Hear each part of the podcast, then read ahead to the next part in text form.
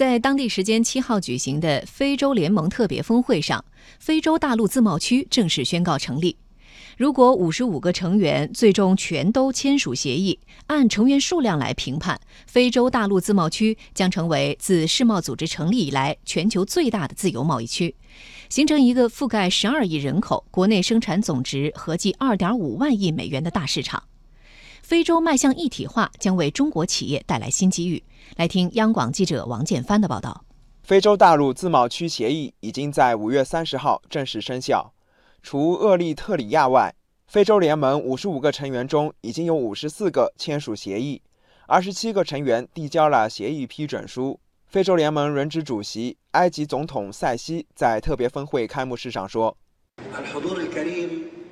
全世界的目光正转向非洲，非洲大陆自贸区的成立将是非洲实现经济增长的真正考验。非洲人民享受优厚的社会福利和更高生活质量的梦想将会成为现实。”这将进一步加强非洲在国际政治和经济舞台上的话语权。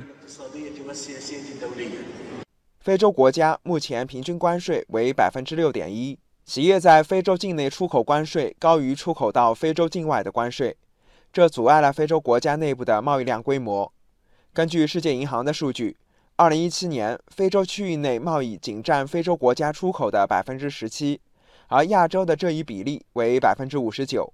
欧洲为百分之六十九。中国商务部研究院学术委员会副主任张建平说：“非洲大陆自贸区的成立有利于推动非洲国家贸易和投资的扩大。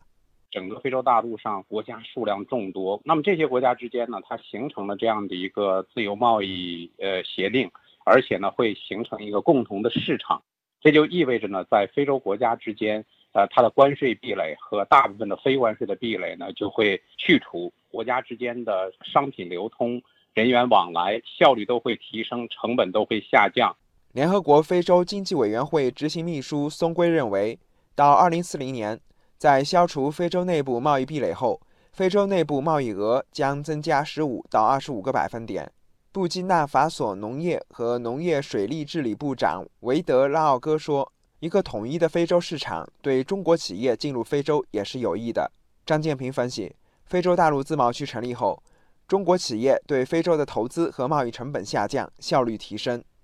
如果非洲没有这个统一的市场，在非洲某一国家投资之后，你的产品进入到另一个国家，不同国家可能这个关税水平也不一样。对于企业来讲，每一个国家的情况你都要去研究、去分析、去比较，这个贸易和投资的效率呢，呃，就会受到很大的影响。那现在它内部市场统一了之后呢，对于我们中国企业来讲，投资可以是面向整个这个非洲市场去布局的。还有就是我们的产品，如果比如说我在这个国家生产的产品，那么我销到整个非洲市场上来讲，我就可以做统筹的这种考量。